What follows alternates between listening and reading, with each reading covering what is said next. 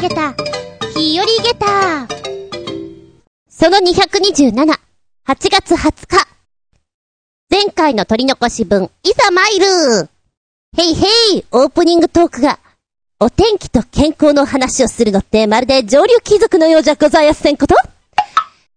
どうですか？己のメンテナンスっていうのは、そこそこちゃんとこなされてますか？今はなんもしとらん生活なんですけど、そうね、一時やっていて、あ、これは絶対的にいいなと思ったのが、ヨガ。ホットヨガはね、あの、肩こりとか、血行が良くなるので、これ続けてると絶対的にいいなっていうのは感じました。で、この前のお尻にもちょっとお話ししたかと思うんですけど、今、なんか肩痛えなーって思っていたんだけど、あ、これ肩こりじゃなくて首なんだなーと思って、はい皆さん、首を今からぐるーっと回してごらんなさい。小さくじゃないよ、大きくだよ。まずは、右を見るかのように見て、天井を見て、それから左の壁ですか？窓ですか？まあいいや、見てください。でもって床を見てください。スムーズに回ります？でけた？そしたら反対に回すぜ。同じように、左の窓だか壁だかを見つつ、上を見て、でもって右の方の壁だか窓だかを見ながら、床を舐めるようにしてみる。どこか痛いところとかないです？おいら、そうね、ちょっとアホなことやって、えーと、地球と戦ったものですから、ちょいと強い衝撃で、あの、右の頭を地面にガーンとぶつけた時のショックでですかね、左の首というか、まあ、この辺がいっちゃってるんですよ。だいぶ良くなりましたけども、当時は上を見たりするのが本当に辛かったんですが、まあ、ちょいちょい、落としもありますし、痛みというのが出てくるわけなんですな。で、今こうぐるっと回すと、ちょうど天井を見るあたりぐらいでゴリゴリゴリゴリっていうあたりがあるわけよ。なんだこのゴリゴリくんはいつまでいるんだゴリゴリくん。ヨガをやってた時はね、このゴリゴリ君はだいぶ緩和されるわけですよ。あ、やっぱやっとけばよかったな。で、一時よくやっていた、実験と探求、メンテナンス。ちょっと面白そうだな、体にいいかなと思ったものは、割とトライしていたんですよね。今やってみたいのは、まず一つに針治療。なんか、顔とかさ、痛い幹部の近くとかに長い針を、ツンツンツンツンツンツンってこう、ハリネズミのように刺すんでしょ？あれ、やってみたい。でもってあの、置き針っていうのやってみたい。あと、お灸？なんかどちらも中国から古くから伝わってくるなんか治療でござんすみたいな感じだけど、うちの親父殿がね、子供の頃よくお灸をやっていたなっていう記憶があります。これちょっとくっつけてって言ってあの、ピトってつけてさ、ライターみたいに火つけて、熱くない？ねえ熱くない？って言ってハラハラしながら見ていた記憶があります。あれやってみたいね。どんぐらい熱いのか。ただ、あの、ビビリなので、お家でお試しできるお灸っていうのいっぱいあるじゃないですか。火を使うのが、ちょっと怖かったんでね。とりあえずあの、温度が高くなるお試しサイズのお灸をやってみました。同じ箇所に3時間ぐらいピトってくっつけとくんだけども、そうだな回路ですね、イメージは。でも同じ箇所にずっとくっつけていくので、あのー、ピリって剥がした後に赤くなっております。ので、例えば、今の時期、こう、半袖になったり、ね、あの、水着を着たりするときに、赤い模様がトントンってやるとなんか、なんか変な感じよで、実際こう、首のさ、付け根のところに、くぼみがあるじゃん？後頭部の方な。その辺になんかツボがあるらしくて、その辺にお灸やりたいなと思ったんだけど、なんかね、一人だとうまくできず、やはりこれはプロかと思っております。でも、あ、なんか、温めるの効果あるんじゃね？と、ちょっと思ってるな。今はね、ネットで見た、あのー、首体操を、ところ構わずやってます。どういうことかっていうと、なんか試して合点でやってたらしいんですけれども、こう、椅子とかに座るじゃん？で、首を左右に振る。いやいやって感じで、あのー、本当に、1、2って、右左、右左っていうのを往復させて、往復して、えー、1カウント。で、20回。フリフリ、フリフリする。これを3セット。1日やりましょう。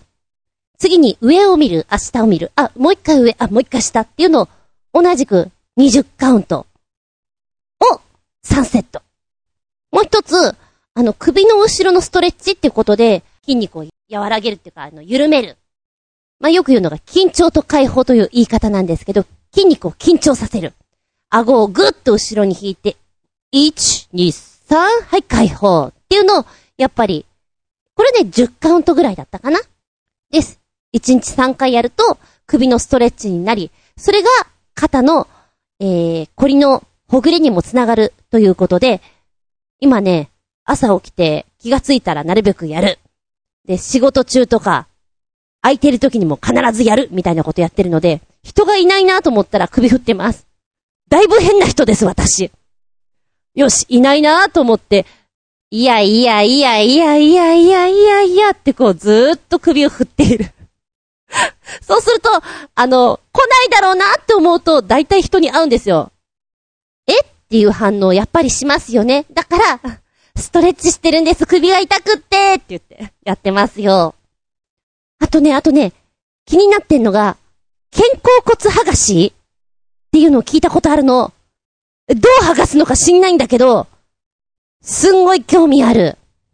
皆さんはメンテナンスで、これ興味あんだけどなどんなのかなっていうのないですか？あったらぜひ教えてください。むしろ私、試しに行ってみたいと思います。ってな感じでしばしお付き合いくださいませ。やべえ、お昼寝すごいしちゃった。2時間ほど。今日眠れないかもよ。就寝は、5時かな。あつみじゅん。どうぞよろしくお願いします。この番組は、ちょあへよ .com のご協力へて放送しております。海行ったぞこの間か。台風だったから海入れませんでした。という話をしたかと思います。リベンジです。ちなみに今日、11時50分ぐらいか、日本全国で一番暑いエリアを記録しました。はあ、お暑いんですね。36.2度だったっけ？そのぐらい。で、お昼過ぎぐらいに行ってもまだ暑いから、まあ3時ぐらいかな。行きやした。人、いない。こんないないもんなんだ。プライベートビーチってこんな感じ？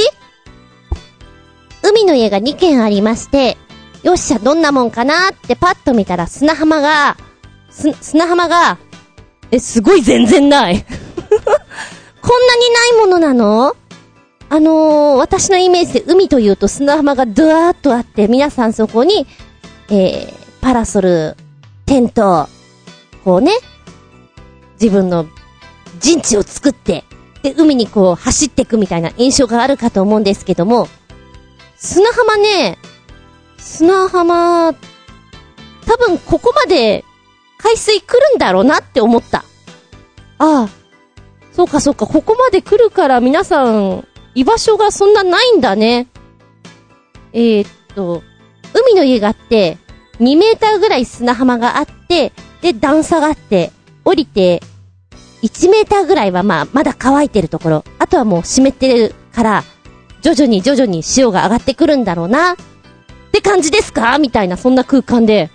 えー、こんなダイレクトな海って初めてかも。まあでもとりあえず、海来たから入っちゃうんだよ。でも、7分ぐらいですかね、海に入っていたの。どんなもんだろうと思って、ザブザブ入っていく。で、えー、外房は、遠浅なんだと、うちの親がよく言っておりました。へえ。確かに、あるけども、あるけども、あるけど、ずいぶん浅いな、おい。ずいぶん歩いたけど、まだ膝のところか、みたいな感じで。あのこんな感じで、海に入るのって珍しいな。あの、海で泳ぐの、泳ぐポイントに入るまでに、ずいぶん奥まで行かなきゃいけないんだろうなと思った。へえ。でも逆にね、お盆過ぎたらクラゲが出ますよという話。あ、クラゲちゃん、こんなとこ来れないだろうなと思った。浅すぎて。え？意外と来ちゃうのかな？で、どんどんどんどん奥に行くんだけど、まだ腰のあたりにも来ない。え、これいつ深くなるの？いつ？でも波は高い。ダパーンはーん。波は高いから、この瞬間で頭まで濡れるんだね、みたいな。大きい波が来る瞬間がすごく面白いなと思った。ので、今回は、本当にあの、海に、海で泳ぐじゃなくて、海に浸かった？これが正解かな？どんどん歩いて、ちょっと波が生まれる瞬間に、どんなもんかなというのを味わいに行っただけだったので何も持ってってないんですけれども、ああ、ボディーボードとか、なんか、浮き輪とか、あったら、この波に、ザパパーってできて楽しいのかなと思った。まあ、海の家でレンタルできるんだけども、ねえ、半日2000円とか、バカらしいじゃん？だから買わないけどさ。いや、でもボディーボードあったら、ちょっと朝から、ちょっとザブザブやってこようかなっていうのは楽しい生活なんだろうなと思ってみた。ただ、思っていた以上に、海水は、なんか肌に色々染みる。虫に刺されたりなんかしてる跡とかが染みる。あと、出た後に、ベタベタする。こんなにベタベタするのか、そうか、そうか、みたいなね。よし、田舎暮らし満喫中。次には何をしてくれようか。メッセージタイム。いざマイル。ヘルタースケルターさんより、文皇嬢様、ご機嫌いかがお過ごしでしょうか？日本全国、まだまだ大変お暑いですが、熱中症などにはくれぐれもご用心ください。ということで、ネタを一つ。ついにここまでパープリンのフィギュアを売り出されましたか柴犬好きにはたまりませんが、正直あまり欲しいとは思いませんな。この立ち振る舞いを見て、どうしろと言うんでしょうかねかっこ笑い。柴犬か。子供の頃、うち犬飼ってんだとか、そういう人は大体柴犬だったね。もちろん家の中ではなく庭先に繋いでいて、学校の行き帰りに、おい犬とか言ってこう話しかけたりするような子たちは大体柴犬。あとなんだかちゃうちゃう？うー、流行ってたような気がするな。今はあの、豆柴とかそっち系だよね。海外でも大変な人気がある。子犬の頃なんか耳が垂れていてすごく愛くるしい。つぶらな瞳。さあ、ポチッと押したらこんなの出てきたよ。タイトル。ワンちゃんのおしょんしょんポーズがまさかのガチャガチャに、おバカで可愛い犬ションフィギュアが発売中。もうガシャポン系はさ、ほんとどうしてこれ作ったのかなっていうのが多いんだけども、その類だよね。しかしこれはね、小学生とかに受けるんだと思うよ。全部で6種類あります。ワンコは柴犬の茶色いのと、それから黒柴ですな。で、あと秋田犬。で、おしっこがね、ついてんだけど、おしっこがついてるって変な言い方だな。あの、タッチションしてる時に片足上げておしっこシャーっとしてます。そのおしっこまでも、ちゃんとこのフィギュアの一部としてついてるわけなんです。おしっこの色が2種類。黄色っぽいのと、それから水色のやつと、選べます。300円です。えー、もう、カプセルトイコーナーの方に出ているということなので、もしお近くにあったら、おしょんしょんないかなーって見ていただけたら面白いかもよ。いやー変なポーズ出した。なんでこんなアホな、おバカさんな、フィギュア作っちゃったのかな？意味ないよな。なんていうものばっかりを手掛けたい。面白雑貨を展開する妄想工作所との第2弾コラボカプセルトイとしまして、こちらの犬ションマスコットフィギュアが出てるわけなんですけども、いっちゃん力入れたのはどこなのかと言いますとですね、実は、表情なんですって。この、用を足す時の絵も言われぬお顔ですか。ここに、全神経を注いで作った。まるで、なんて言うんですか、遠くを見つめるようなこの表情。いいですね、いいですね。一生懸命ここ作りましたから見てくださいよと。そんなことらしいですよ。こだわりがある。そんな人たちが作ったこのフィギュア、ぜひご覧ください。メッセージありがとうございます。そうそう暑いからね。天気予報がさ、殺人的な暑さですとか言ってると、言い回しが、え、他にないのかな？いやでもこれが一番ぴったりなのかな？っていうので、ちょっと、え？って、思ってしまわなかった。殺人的だよだってすげえや。たまげーた。続いて、取り残し分より新潟県のヘナチョコよっぴーくん。お便り。ずんこは、ポッピングボバって知ってるかい？タピオカの次はこれかよ。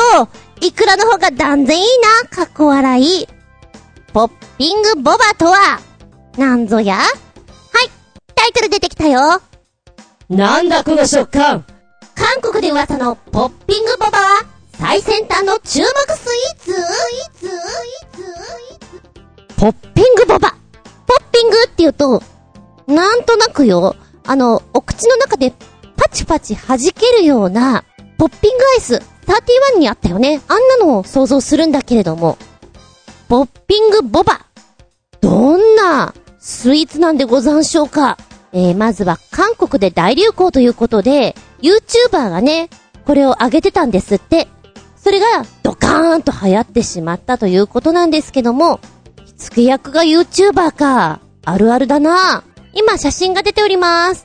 えーっと、手のひらサイズにドーンとこう、入れ物持ってるんですけども、そうね。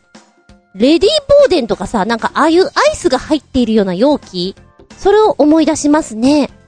で、中身はというと、タピオカですね。半透明のタピオカ。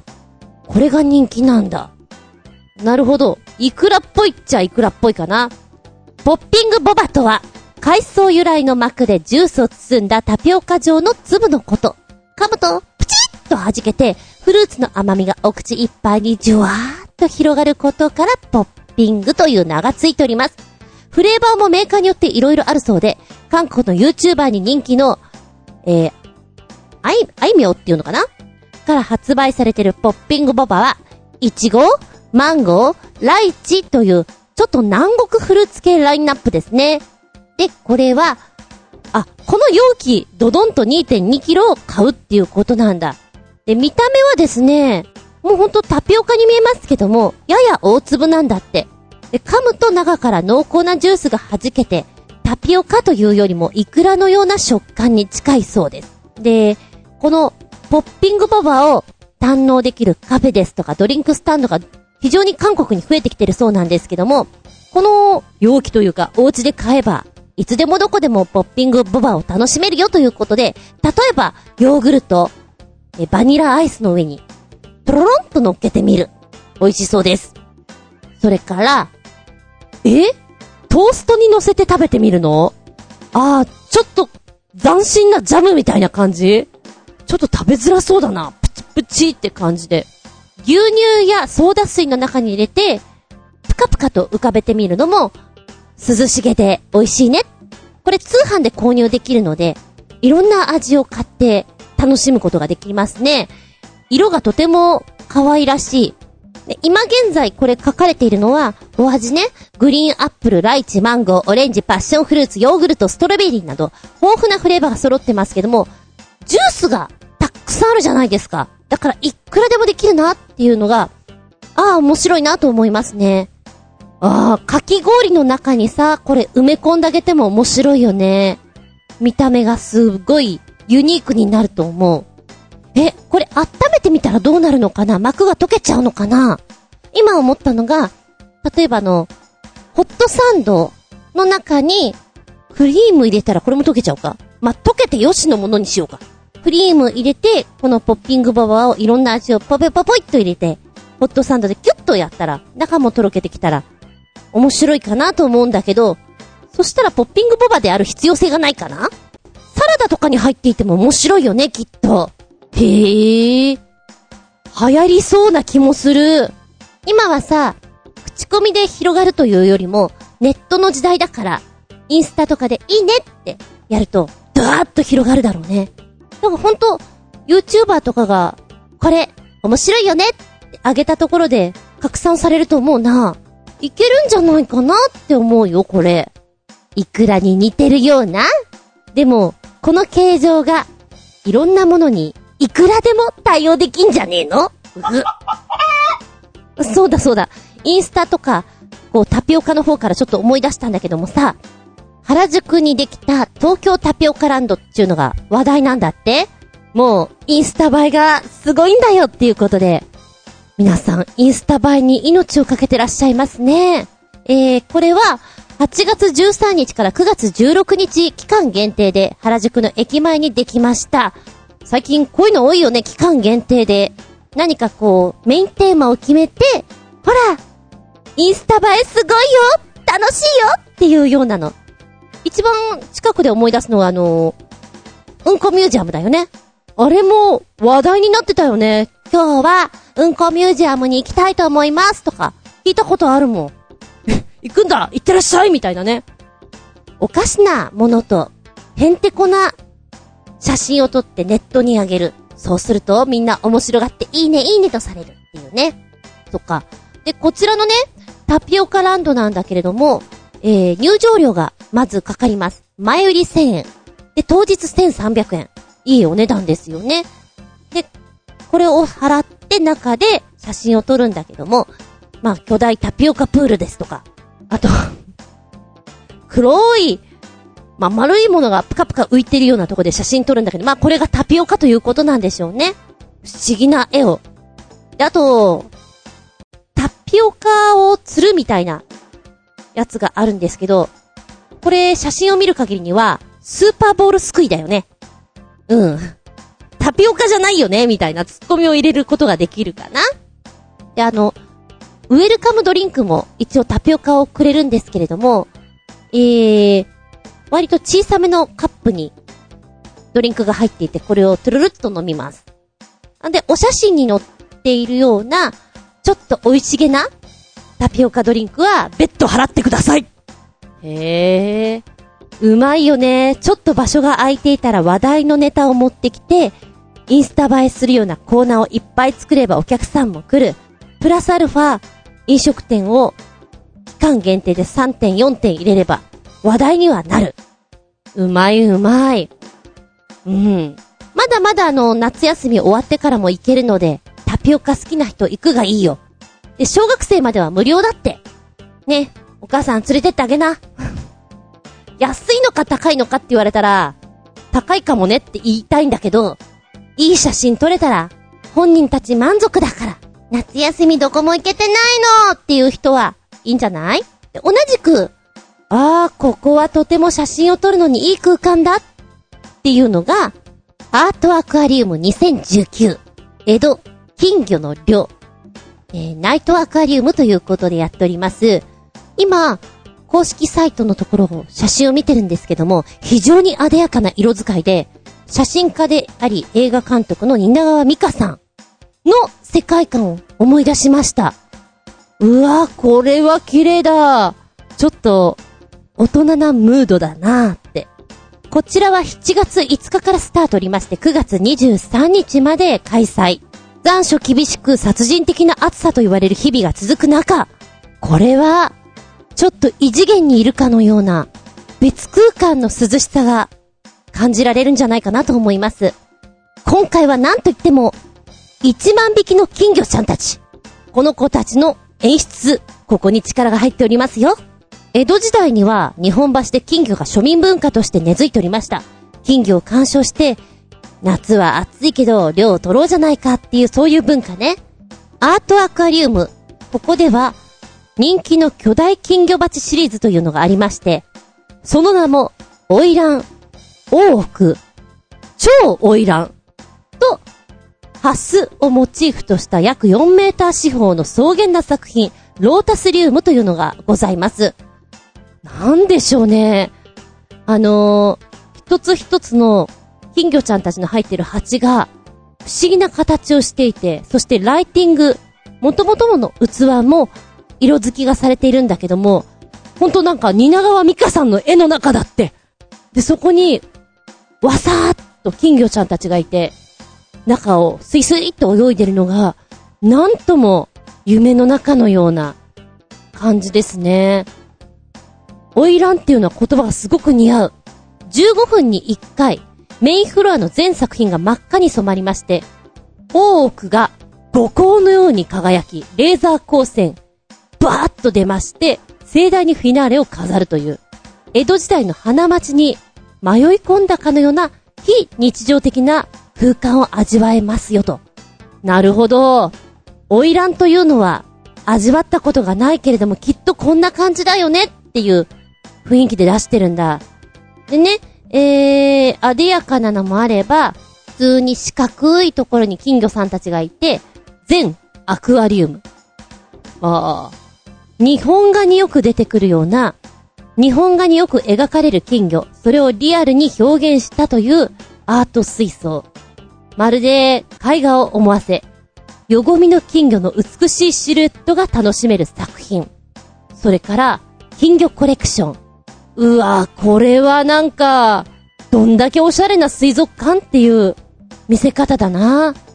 あの、出窓のような作りになっていて、それがただの窓ではなくて、ガラス細工のような作りになってるっていうのかな。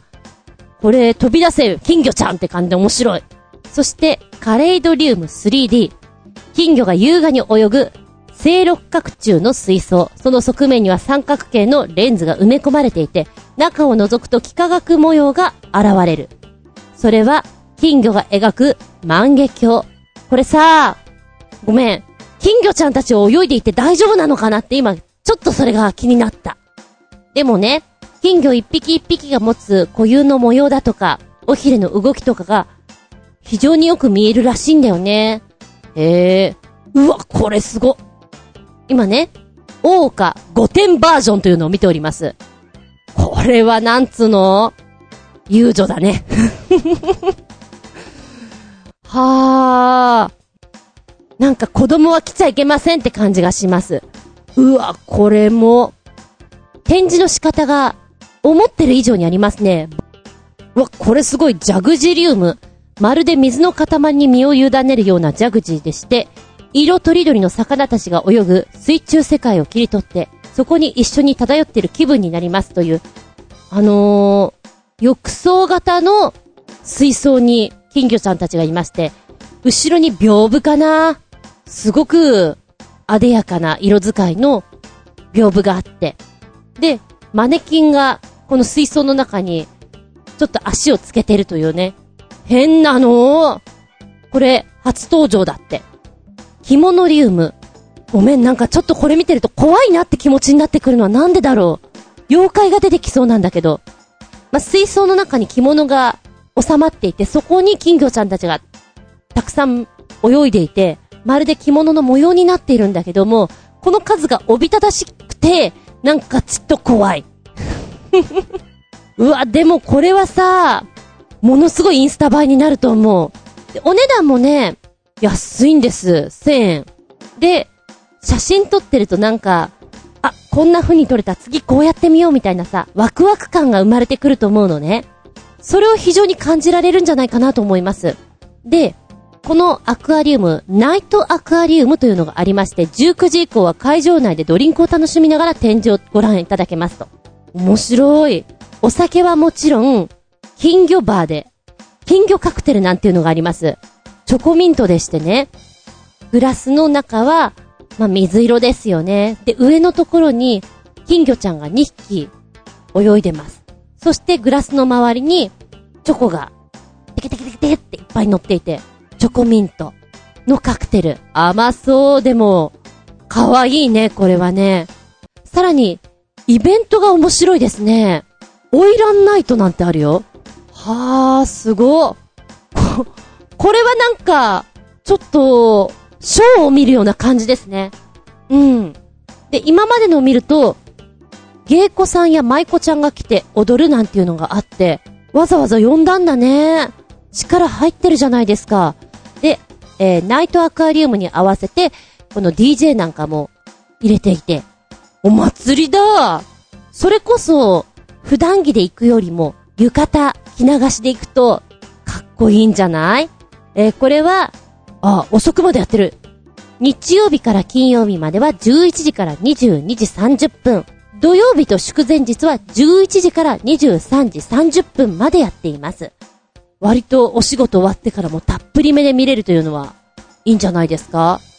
へえ、これは穴場だ。そうね、なんか色使いとか、きらびやかな感じがあんまりお子ちゃま向けじゃないなっていう空間だと私は思うんですけれども、まあ、それはそれで、社会科見学という意味合いで一緒に行ってみるのもありかもしれません。色が華やかなんで喜ぶかもしれないしね。子供は子供で、不思議だなぁ、このキンキラした感じ。そう思いながらも写真を撮るの楽しむかもしれません。展示は本当にユニークなので、いいと思いますよ。お子様は600円。さあ、夏に行くところがないよどこも行ってないよつまんないよ涼しいところで写真バチバチ撮ってみるのはいかがですか？はい、メッセージありがとうございます。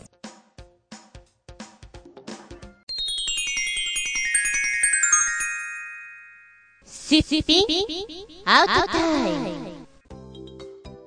今回のテーマは、夜更かし万歳です。ちょっとお盆からこぼれちゃったので、あれれ？って感じがするかもしれないけど、少し長いお休みがあって、生活リズムが崩れてみて、夜更かしが楽しくてっていう時、ありますよね、もちろん。おいら、明日休みだぜって言うと、めちゃくちゃ崩れます。まあ、そうじゃなくても平日か。2時3時は結構盛り上がってる 時間帯なので、夜更かしって言うと、なんでしょうね。一人だけの集中してる時間。まあ、楽しいんだけれども、LINE とかが繋がりやすい7時とか8時とかって、やっぱり何かをやろうと思うと、気がそっちに向いちゃうから落ち着けない？だからこそ、みんなが寝静まった深夜ですか？自分だけの時間。自由に使える時間。それがなんか昔からすごく好きなんだよね。まあ昔で行くと、その日、当時はビデオだ。録画したドラマとかアニメとか、そういったもの、映画とかをね、夜に見る。お風呂は2時以降。お風呂の中では懐かし漫画を3冊ぐらい読む。盛り上がってると5冊ぐらい読んじゃう。まあ、どちらかと言ったらそういうことをやってるのが多いかな。今はちなみにね、あのー、新しい携帯に変えて、容量が増えたのでゲームができるので、携帯でゲームをやってることが多いです。でも、課金は絶対にしたくないので、課金するような場合になったら、そこでやめる。なんかそんなことやってたら、あっという間に、4時です。5時ですってなっちゃうから、要注意マークです。今はないんだけど、ちょっと海外ドラマとか、ハマってしまうと、大変です。もう、あと1本見たら寝よう。いや、もう1本見ちゃおうかな。いやいや、あと1本、20分だけ見ようとかね。すごくキレの悪い見方をしますね。今は、あのメインのパソコンの調子が悪いのでやっていないんだけれども、溜め込んだ CD とか、えー、音源ですよね。これを好きなように並び替えたりとか、フォルダー作って、そこにぶち込んだりとか、あっち入れてこっち入れてとか、そういうのを夜中にやってることが多かったですね。もう諦めているんだけどさ、ちょっと、このメインの CD の中に結構溜め込んでいた、あの、効果音ですとか、昔の舞台のサントラですとか、懐かしいアルバムですとか、もう一切合切。聞けないんだなあとカセットテープを変換して、結構ここの中に入れてたんだよねねえ。まあ、修理に出したら出せると思うのね。動くようになると思うんだけど、データは多分吹っ飛んじゃってんだろうなと思う。いやー、お金かけたのにもったいない。嘆いてもしょうがないけどな。はい。ここで、夜更かし万歳新潟県のヘナチョコヨッピーくんメッセージ。ラジオに投稿を続けるのもそう簡単ではないんだよ。誰でも簡単に書けそうだと思われるけど、何年も続けるのは非常に大変である。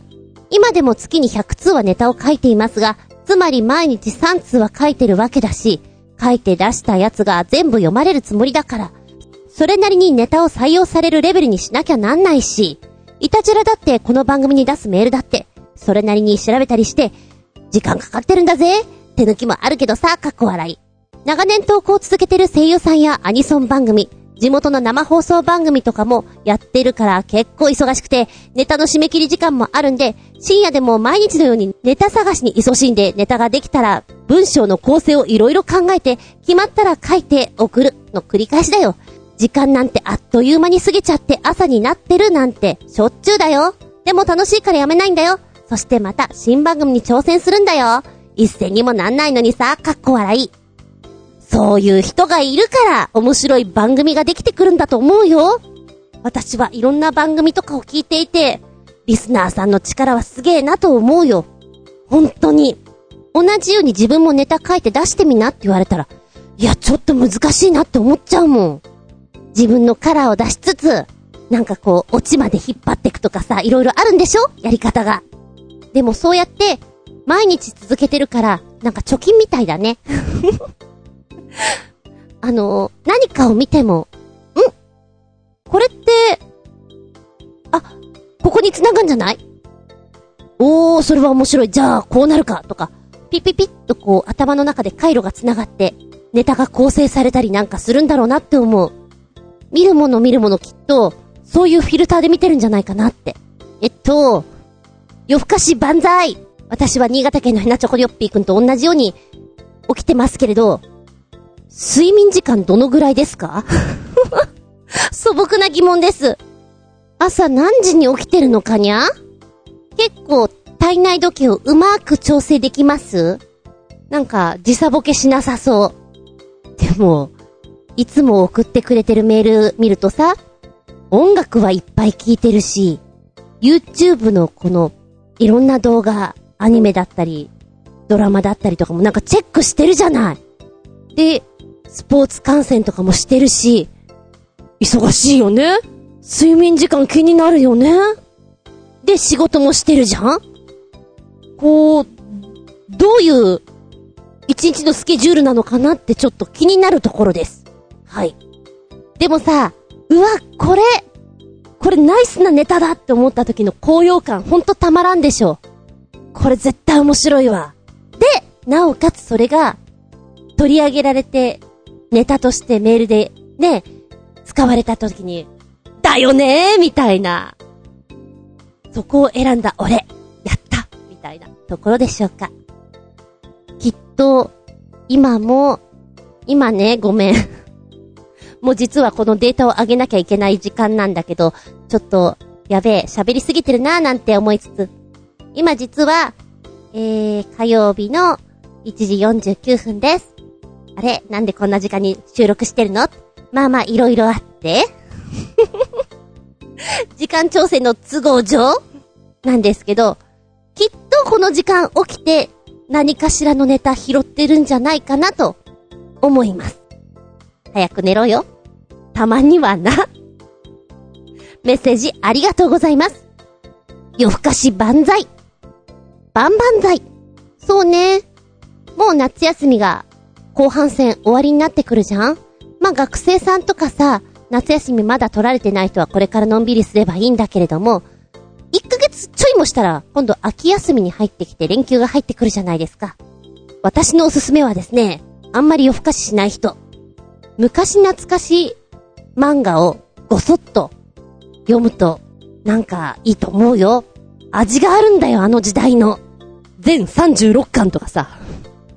古い漫画。長い漫画。ちょっと読んでみおすすめだよ。どっぷり3日間それに浸るっていうのはね、ありですよ。ぜひ。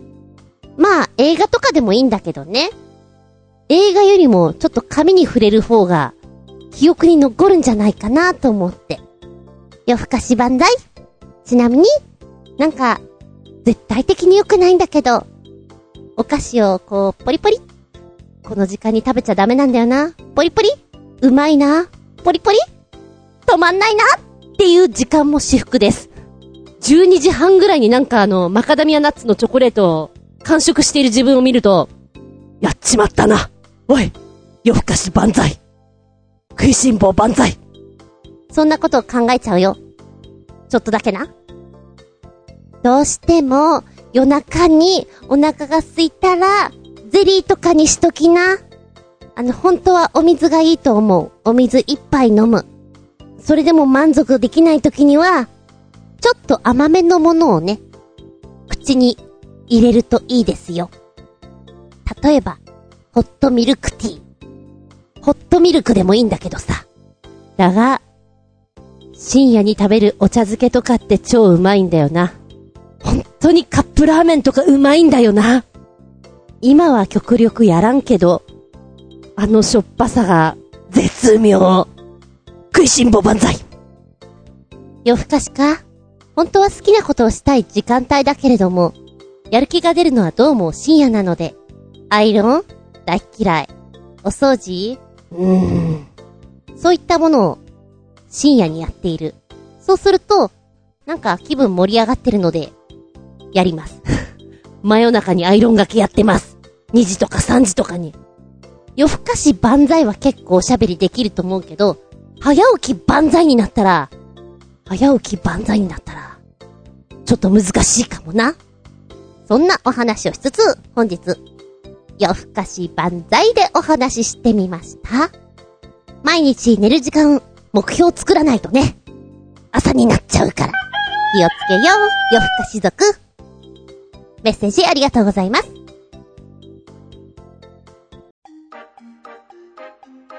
見たら動画？超お久しぶりこのコーナー。新潟県のひなちこよっぴーくんから。最近僕ちゃんがハマったアニメ全12話。ということでリンクをつけてくれました。そして主題歌もつけてくれました。あ、なんじゃらほい。ポチッと押すよ。作品は、ラーメン大好き小泉さん。あれ？なんかこのタイトル聞いたことがあるような？ないよな？あるよな？そう思いながら見ていたんですけれども、これはね、夜中に見てはいけません。間違いなくラーメン食べたくなります。しかも、っぱりラーメンじゃなくて、こってりな、ちゃんとしたラーメンを食べたくなります。なるみなるさんの漫画がアニメ化されたというもので、なんだかパッと見たらよ、女子高生がキャーキャー言ってるアニメだなって思っちゃうんだけど、非常にラーメン愛が強い作品ですね。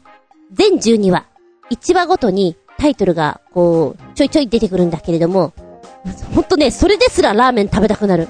作品の1話目を1杯目、2話目を2杯目という風に、丼で、こう、話数を重ねていくような感じがまた面白いですね。1杯目は、野菜増しニンニク辛め、マー油、こってりという風に、サブタイトルが分かれてるんですね。で、あ、きっとこういうこと言ってんだろうなっていうのが想像つく。ただね、私、マー油を見たときね、ひらがなでマー油って書いてあったから、人の名前で何か出てくるのかなと思ったのよ。お話の中でも、うま油、うま油って言っていて、それはマー油って言うんです、みたいなね、訂正するシーンがあって、そうかそうか、そっちだったのねっておばちゃんも思いました。転校してきたばっかりで、友達付き合いとかが本当に苦手そうな女の子、小泉さん。彼女は、とにかくラーメンが好き。常に考えてるの多分ラーメンのこと。ラーメンが、ラーメンが食べたい。ラーメンが食べたい。一食一食をそのことを考えてんだろうな、という作品ですよ。うーん。クールなんだけども、ラーメン食べるときにはムキッとなってこう、顔つきが変わって、箸を進めていくときの勢い、このギャップがたまらんのかもしれんです。ちょっとお風呂場でこれを見ながら、そ食いてえなラーメン。こんな夜中に見ちゃったよ。っていう嫌な気分になってしまいました。余談だけど、あの、ずっと前に、新潟県のひなちょこよっぴんくんが面白いよって言って、私もドハマりした、少年忍者のお話、成長の物語、ナルト。これはね、ちょいちょい、好物だからこのラーメンが出てくるんですよ。ラーメン、ラーメンもう一楽のラーメンって言うと、見てるだけで食べたくなりましたね。だから、この、小泉さんの12杯目まで見たら間違いなく私は、連日ラーメンに通うことになるんだろうなと思っちゃう。美味しそうだよ。うん。で、新潟県のひなちょこよっぴーくんのお便りの方、主題歌ということで2曲つけてくれてまして、オープニングテーマ、Feeling Around。これ鈴木みのりさんが歌っております。そしてエンディングテーマ、Love Man Holic。歌ってますのは、西沢シエナさん。え？シエナさんってさ、面白いよね。幸せに、あの、演奏の層、シエナと、ちょっと外国の女の子の名前みたい。ヘイシエナみたいなね。うん。オープニングは、ふわふわって感じ。エンディングは、キリリとした感じがいたします。あの、歌い手さんのイメージよ。でね、オープニングの方は、え？なんか聞いてると、癖になってくるような曲なの。はい、もう一杯。ほら、もう一杯。まだ食べる？さあどうぞってこう、目の前に丼を出される感じかな？ごちそうさまってなかなか言えない感じ。エンディングの方はね、女の子なんだけども、なんか、少年のような感じだよね。で、正直、あの、歌い出しのところ、頭の部分は、日本語なのか英語なのかちょっと聞き取りがしにくいような歌い方をしてるのね。で、この人は一体息継ぎどこでしてるのかなって思うぐらい勢いがあります。で、サビ、そうね、サビ、メロディーがこうしっかり入ってくるところになると、歌い方がとてもね、まろやかになるのよ。うわ、この人、キレがあるんだけど、いい伸びしてるなと思って、ギャップがすごくあるなと思いました。バンドの演奏としてすごくね、ギターの音を、ある一定のリズムとメロディーとかね、ちょっと意識した曲なのかなと思った。で、こちらのエンディングの方、またラーメン出てきてさ、これ蒙古タンメンだよね。蒙古タンメンのあの、主が、あ、こんなの出ちゃってるんだと思ってね。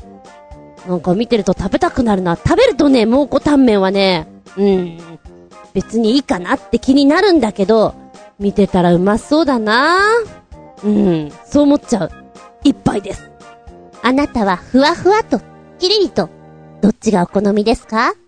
ちなみに、こちらの作品はドラマ化もされてるんだってね。2015年、知らなかったけど。まあよかったら、夜更かしに一杯いかがですか？この作品。メッセージありがとうございます。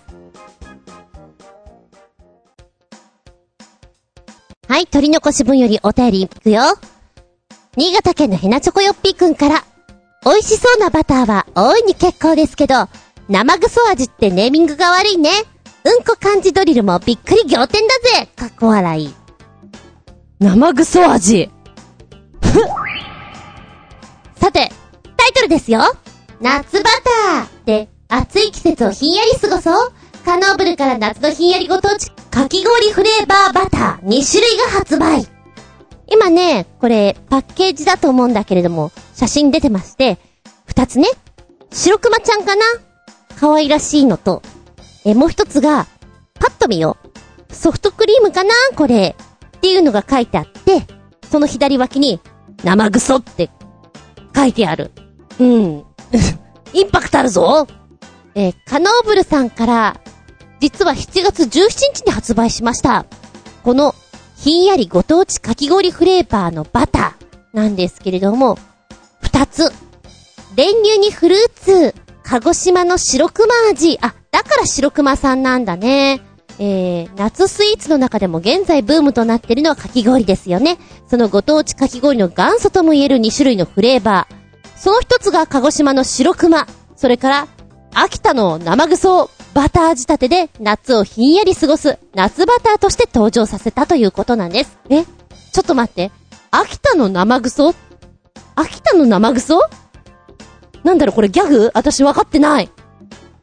まあいいや、ちょっと先に読み進めるね。鹿児島生まれの全国区。大人気のかき氷白熊は誰でも知ってるかな？知ってるよねこれバターにして再現しました白熊味の夏バター。税別で690円。練乳をたっぷり練り込んだフレッシュバターに、パイナッポー、パパイヤー、マンゴー、キウイ、ストロベリー、メロンのドライフルーツを加え、白熊の濃厚なミルク感とフルーツのフレッシュ感が表現されています。うわ、だからこんなにフルーティーなほど、つぶつぶつぶつぶっていっぱい入ってんだ。で、さらに、ジャリジャリ砂糖と、ブドウ糖を加え、かき氷のシャリシャリ食感とひんやり感がプラスされています。へえ、美味しそう。え、え、でもこれ一応、バターなの？バターなんだよね。何かこうパンとかにつけて食べなってことなんだよね。で、もう一つね、気になっております。爽やか果汁。秋田の生ぐそ味。秋田県で愛されている生のグレープフルーツの果肉入りシロップにソフトクリームをトッピングしたかき氷もバターで再現。その名も生ぐそ味の夏バター。税別690円。なんで生ぐそなの？ギャグ？はい。えー、フレッシュバターにグレープフルーツの果汁とソフトクリームを練り込んでいる、ソフトクリームのミルク感とグレープフルーツの酸っぱい、爽やかな果汁感をよく表現している。同じく、こちらもジャリジャリ砂糖とブドウ糖を加えて、かき氷らしさを出しております。でね、こちらのフレーバーバターなんだけれども、他にも色々出してるんだって。スイカ味のバター、チョコミント味のバター。うわー。スイカ味は焼き込んだマフィンに乗せて頬張るとしっかりとしたスイカのフレーバーを感じることができると。その後にクーベルチュールチョコレートのビターな味わいがぐっと入ってきて、最後にミルクの風味がスワーっと抜けていくというお味。うわ、これチョコミント？チョコミントはね、チョコミントだ。これバターには見えないなへえ、面白い。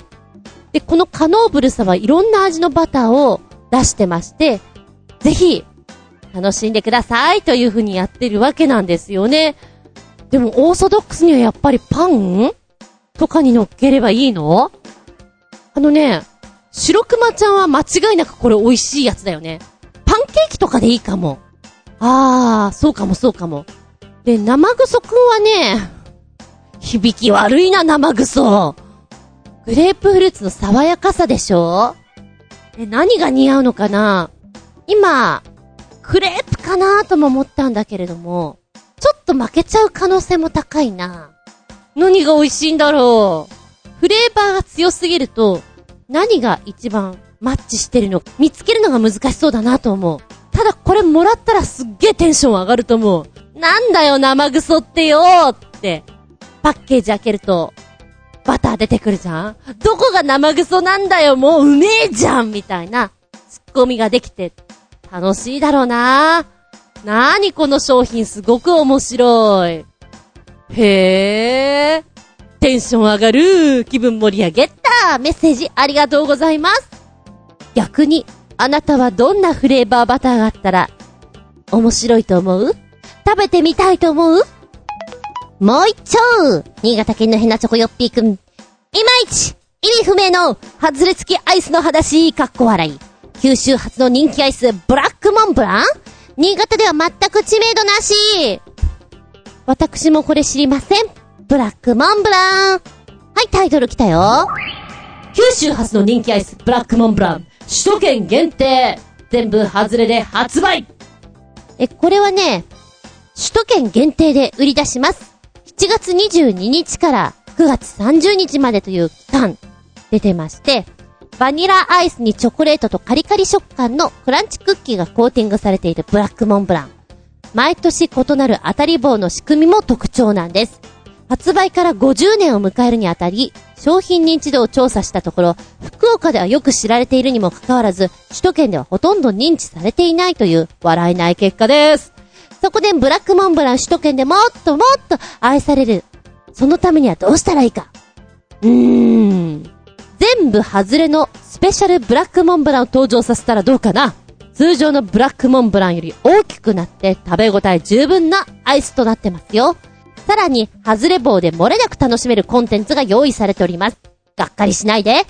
外れ棒の写真を撮影し、キャンペーンの LINE に送信した人、くすっと笑えるコンテンツが届けられます。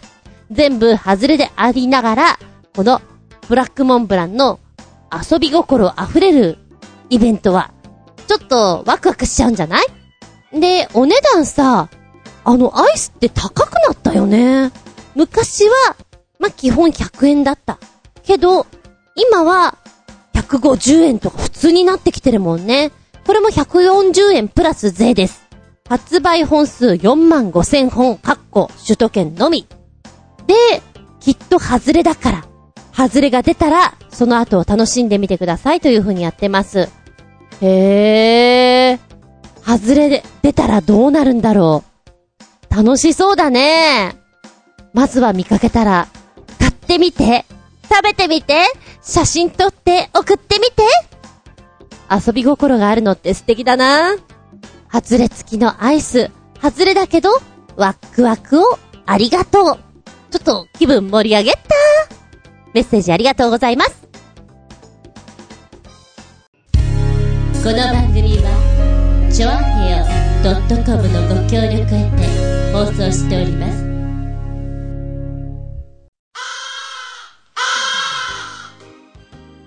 はい、終わりになってきました。本日もお付き合いありがとうございます。次回は、9月3日、下駄228でお聞きいただけたらと思います。テーマはね、言葉遊びでいきたいと思います。懐かしいなぁ。うちにはお姉ちゃんがいるんだけど、小学校の頃は大抵遊ばれてましたね。ねえ、ジュン。ピザって10回言ってみ？ピザ？うん。ピザ、ピザ、ピザ、ピザ、ピザ、ピザ、ピザ、ピザ、ピザ、ピザ。ここは？膝。バーカ肘ですバーカバーカってすごい言われましたね。え、そんな言わなくてもいいよね、お姉ちゃん。鬼の首を取ったかのように、勝ち誇って言っておりました。で、大体姉がネタを仕込んできて、私が騙されるというのをやってましたね。大抵そうです。で、今この10回クイズとかもいろんなネタあるんだなって思って、あ、子供ってさ、遊びの天才だよなって思う。こんなことを言ったら面白いよな。あと、子供って下ネタ大好きだから。まあ、一回はやったことあるんじゃない？学級うんこ。ね。あれやったことない？あの、人差し指で自分のほっぺをグイーンって横に引っ張ってみ。引っ張った？そしたら、学級文庫って大きな声で言ってみよっか。せーの、学級うんこってなるでしょ？なるんだよ、これが。そのなった瞬間に大受けされるというね、晒し者です。晒しの毛。まあ、子供はこんなのが多いんですよね。冷やかしたりとか。あの、ラップとかもさ、あれめっちゃ韻踏んでんじゃん。すげえ頭使った言葉遊びだなって思うよ。高度だなって。よくそこに行き着いたな。ラップの学校もあるんだってね。いや、もうなんか、私あんまりそういう頭の回転が良くないので、よくぞそこに行くなって思いますよ。あとね、この間ラジオで聞いていて、うわー、この発想はなかったなーってちょっと目から鱗ことわざに、ずっと、とつけると味わい深くなる。例えば、ずっと、2階から目薬。ずっと、飼い犬に噛まれる。どうですか？なんかこう、じわじわきません？罰ゲーム感が増してません？すごいね、この発想面白いなと思った。なんか、なんか面白いことないかなってリスナーさんとかさ、きっと見ていて、これいいんじゃんって思っちゃうんだろうね。そうすると辞書を見ても、何か、ポスターとか見ても、あ、これいけるかもって、一人で楽しくなれるよね、きっと。頭の体操にもなるし。またね、このじわじわ来るのがさ、ずっと飼い犬に噛まれる。ひどい罰ゲームだよ。どんだけあんた嫌われてんのさ、飼い犬に。しかもね、小型犬がいいよね。チワワとか。うーって言って、あの、めちゃくちゃ血が滲んでんのに話してくれない。結構痛いやつ。想像するのに楽しいです。気分盛り上げちゃいます。あと、そうさな。教科書に載っていて、言葉遊びというと、谷川俊太郎さんがすごく記憶に残っております。イルカとか、カッパーとか、数え歌とかあったな。そういう本持ってたなとも思うし。カッパ。非常に短いので、ちょいと。谷川俊太郎。カッパ。カッパカッパラッタ。パラッパカッパラッタとってちってた。カッパナッパ買った。カッパナッパいっぱ買った。買ってきって食った。すごくテンポが良くて、あの、下手したら、ヨーヨーヨー、カッパ、カッパラッパ、なんなんだ、うまくできない。ラップっぽくなるんじゃねと思っちゃうぐらい、リンクしてるなとも思う。好きだったんだよね。こういう言葉遊び。ネットではなんか出てくるかなと思ったら、結構ザクザク出てくるもんですね。皆さん、遊んでるな今気づいた。清少納言とステーションワゴンって同じイントネーションだね、とか。えっ、と、ツイッターで上がっていたみたいなんですけれども、これもじわっときます。おいらね、ツイッター見ないから、もしかしたらこれすごい話題になっているのかもしれない。スリル満点の言葉遊びという風に上がってました。えー、会社の先輩に、本当ですか？と同じ発音で、ファンタジスタ？と言ってみたら、本当ですか？としてちゃんと伝わったので、皆さんもぜひお試しください。メリットはありません。スリル満点の言葉遊びだよね。本当ですか？ファンタジスタ？滑舌悪い人だったらいいのかもしれない。いきなりファンタジスタって言われたら、ちょっとどうした？って思うけどね。こういうのを日々考えてると、素敵だなって思うよ。ノートに書き留めているのを見たいなって思うよ。うん。今回はそういう言葉遊び的なのを行きたいと思う。あ、ちょっと路線違うんだけど、同じイントネーションってことで、私ね、携帯で結構、ボイスで、あの、入力とか、検索とかする人なんですね。めんどくさいから打つのが。LINE とかは、あの、長文打つのめんどくさいから寝っ転がりながら、ダーッと喋ってたりします。割と、うちのシリさんは、認識してくれてるんですけど、どうしてそれになったっていうのが、時々あったりして面白いです。あとね、暇つぶしに、歌を歌ってみると、変換がすげえ面白いからやってみ？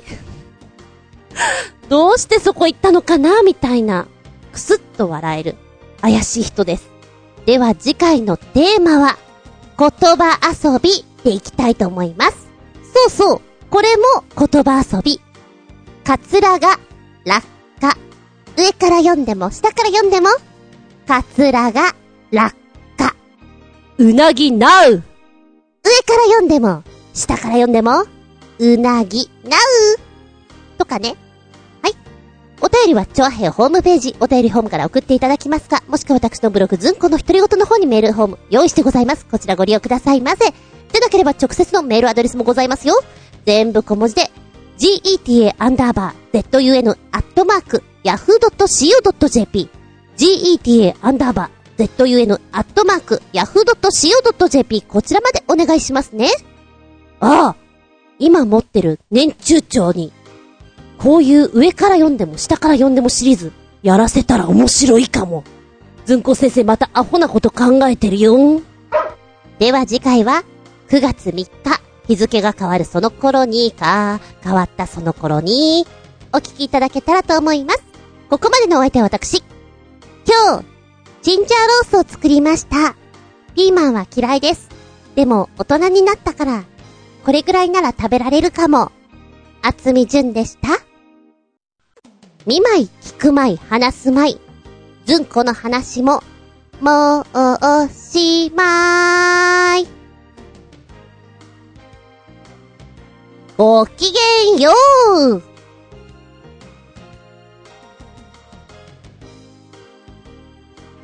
夜更かし、万歳食いしん坊、万歳万万歳万歳のお話。いやもう、ウルフルズ出てくるよね。万歳って。でも、日常生活していて、万歳って言ったことある？ちゃんと両手をぐーんと上に伸ばして万歳やったことある？あんまないんじゃないかなって思う。私は芝居の中である。なあ、ものすごい今懐かしいな。軍歌歌いながらね。かてくるぞと勇ましく、打ち勝って国を出たからは、っていうような勇ましい曲なんですよね。それに合わせて、万歳万歳まあ大体イメージつくんじゃないかと思いますけど、余談なんだけど、今は YouTube とかあったりして、軍歌で、あれどんな曲だったかなって今サクッとやったら出てきたのね。露営の歌と言うんですけれど、これ、あのー、当時は、まあ、芝居でね、地方巡業で回るときに、ツアーで入るときに、知ってる人から口伝えなんですよね。で、楽譜も何もなく紙切れになんか、この歌詞が書いてあって、さあ覚えてみたいな。覚えてで、あの、知ってる人の近くに行って、歌ってるの聞いて耳で入れて、やるっていうね、方法でしたね。今は楽だなこうやって原曲とか聴けるんだもんないやいや、話がそれました。でもさ、万歳なんてしないじゃん喜びを表し、気持ちを表し、万歳の発祥は、中国です。日本では万歳三唱と言われてますけど、もともとは中国の言い方で、えー、先祖万歳という風に言われていました。で、日本に入ってきてこの万歳という方法なんですけれども、明治時代らしいよ。まあ、いろんなね、説があるんだろうけども、一応中国から伝わってきて、この言葉は平安時代、鎌倉時代にはもうあったらしいんですけれども、お祝いの時に、えー、万歳っていう風に使うということをやり出したのが明治時代らしいです。でね、すごく覚えてんのが、中学校の歴史の先生が、昔はな、万歳じゃなくて、ほうがという言葉を採用しようかとしてたんだって。でもな、ほうがって言ってみ？ほうが、あほうが、ほうが、あほうが、あほうがってなるだろ？アホってなるじゃん言葉の響きが悪いから、ほうがという言葉はやめたらしいぞ。っていうのを私すっごい覚えていて、面白いなと思ったの。いや、言葉遊びのつながりじゃないんだけれども。で、まあ、そもそも中国の方で使われている、万歳っていう方向、これになったらしいのね。で、一応、万歳参照、万歳、万歳、万歳と3回唱えるということなんだけども、万歳参照するときには万歳リーダーを決めなきゃいけないらしいよ。代表者ね。その方が、一番最初に、〇〇を祝しまして、万歳って言ったら、他の人たちが一斉に合わせて、タイミングよく、万歳ってやらなきゃいけないんだって書いてあるね。うーん。まあ、一体感生まれるよね。いや、普通の生活ではやったことないけどさ。で、ちなみに政治家さんたちが解散って言った後に、万歳万歳万歳っていうのは、嬉しいというよりも、自分たちがこれから選ばれなきゃいけないっていうことで、気持ちを盛り上げるために万歳らしいよ。いろんな説があるだろうけれど。じゃあここで、万歳いろんな言い方があると思うんだけれども、それに合うような言葉は何かないじゃろうかということで。例えばね、おいら、昔の言葉が割と好きなんだけど、あっぱれって言葉可愛いじゃないですか。あっぱれあっぱれあっぱれバカっぽいな。非常にバカっぽいな、これな。でもなんか、可愛くない？ダメかな。新潟県のヘナチョコヨッピーくんはこんなの考えてくれたよ。万歳に変わる。何かって何がいいかなということなんですけど。万歳僕ちゃんがよく言うのは、やったぜベイビーこんちくしょうめがだな。万歳に変わって。では皆さん、やったぜベイビーこんちくしょうめが自由な感じがしてとてもいいと思います そしてあの、大人の人がこういう言葉を喋ってるのは、ある意味ワクワクします。いかがでしょうか？万歳に代わってこの言葉は。あと、意味のない音とかも面白いよね。ウェーイとか、ワッフーとか。もうどちらかというと掛け声に近い。うーん、日本だから、日本らしい、富士富士富士とか、ダメ？笑えない？なんかこれをやるとすごく昭和感があるなと思うのは、日本チャチャチャ日本チャチャチャある競技みたいですけどね。テンションは上がると思うんです。もう一丁、新潟県のヘナチョコヨッピーくんから。万歳おい、貴様は、万歳突撃を知らんのか？この非国民めが、お尻ペンペンじゃペンペンされちゃう。万歳突撃。戦術的な意味よりも、捕虜になるくらいなら誇り高く潔く死ぬという思想の表れでありまして、敵軍優勢の中、補給や増援を望めず、撤退も不可能な状況下の中、日本兵が自決する際のように、天皇陛下万歳などのおたけびを上げ突撃することを指し、万歳の完成とともに観光されることから、連合軍兵士からは、万歳アタック、または万歳チャージと呼ばれて万歳突撃と呼ばれていたもの。ああ、歴史的にね、あのー、ね、本当にあったことだから、いろんな意見があるだろうけれど、この時代のこの状況下の中で、そうせざるを得なかった日本が、うーん、辛いなとは思うよね。それを言葉にすることもはばかれる時代であるからこそ、まあ、実際、万歳って言うべきところ、やっぱり、直前に言った言葉は、お母さんとかだったりするって、残ってますもんね。いや、これはこれでね、知っとかなきゃいけないことだ。あの、バカな話から真面目な話にスイッチオンしたけれど。うん。